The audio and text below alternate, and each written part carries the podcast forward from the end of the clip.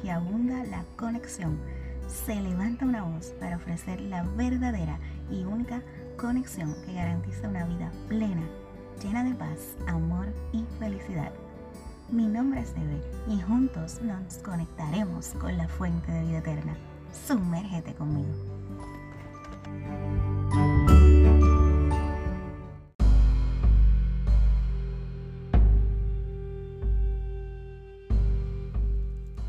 Hola, hola, bendiciones. Aquí otro episodio más de Conéctate a la fuente, conéctate con Dios.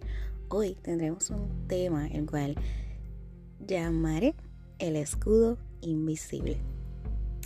En nuestros pasos por la vida a veces levantamos escudos para que no nos lastimen y dañen, para que no traspasen los dardos que nos tiran y para que no dejen grietas en nuestros corazones. Alzamos escudos para esconder nuestras debilidades, imperfecciones y cubrir nuestra vulnerabilidad. ¿Qué representa un guerrero? Fortaleza, resistencia, valor, audacia, coraje, riesgo, peligro. Y el guerrero siempre utiliza un escudo. ¿Y cuál es la función del escudo? Defender, proteger, bloquear, salvar, refugiar.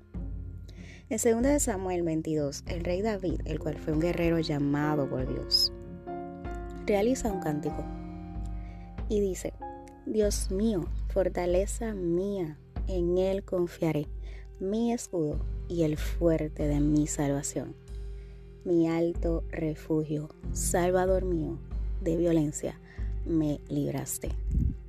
Poderoso David en realidad conocía el escudo invisible de su salvación. Él reconocía que sin ese escudo no saldría adelante en su camino por la vida. ¿Para qué hacernos los fuertes? Si sabemos que a pesar de cargar un escudo frente a otros, Dios traspasa ese escudo. ¿Y por qué lo traspasa? Sencillo, el verdadero escudo perfecto e invisible es Él. ¿No lo crees? Te lo pruebo. En la Biblia dice sobre todo, tomad el escudo de la fe con que podáis apagar todos los dardos de fuego del maligno. ¿Aún no me crees? Ok. Salmos 33, 20 dice, Nuestra alma espera a Jehová, nuestra ayuda, y nuestro escudo es Él. ¿Quieres más? Salmos 119, 114 dice, Mi escondedero y mi escudo eres tú en tu palabra he esperado. Y si aún te quedan dudas, lee estos versículos. Proverbios 35, Salmos 115, 11, Salmos 89, 18, Salmos 3, 3, Salmos 7, 10 y la lista es larga, así que tienes asignación.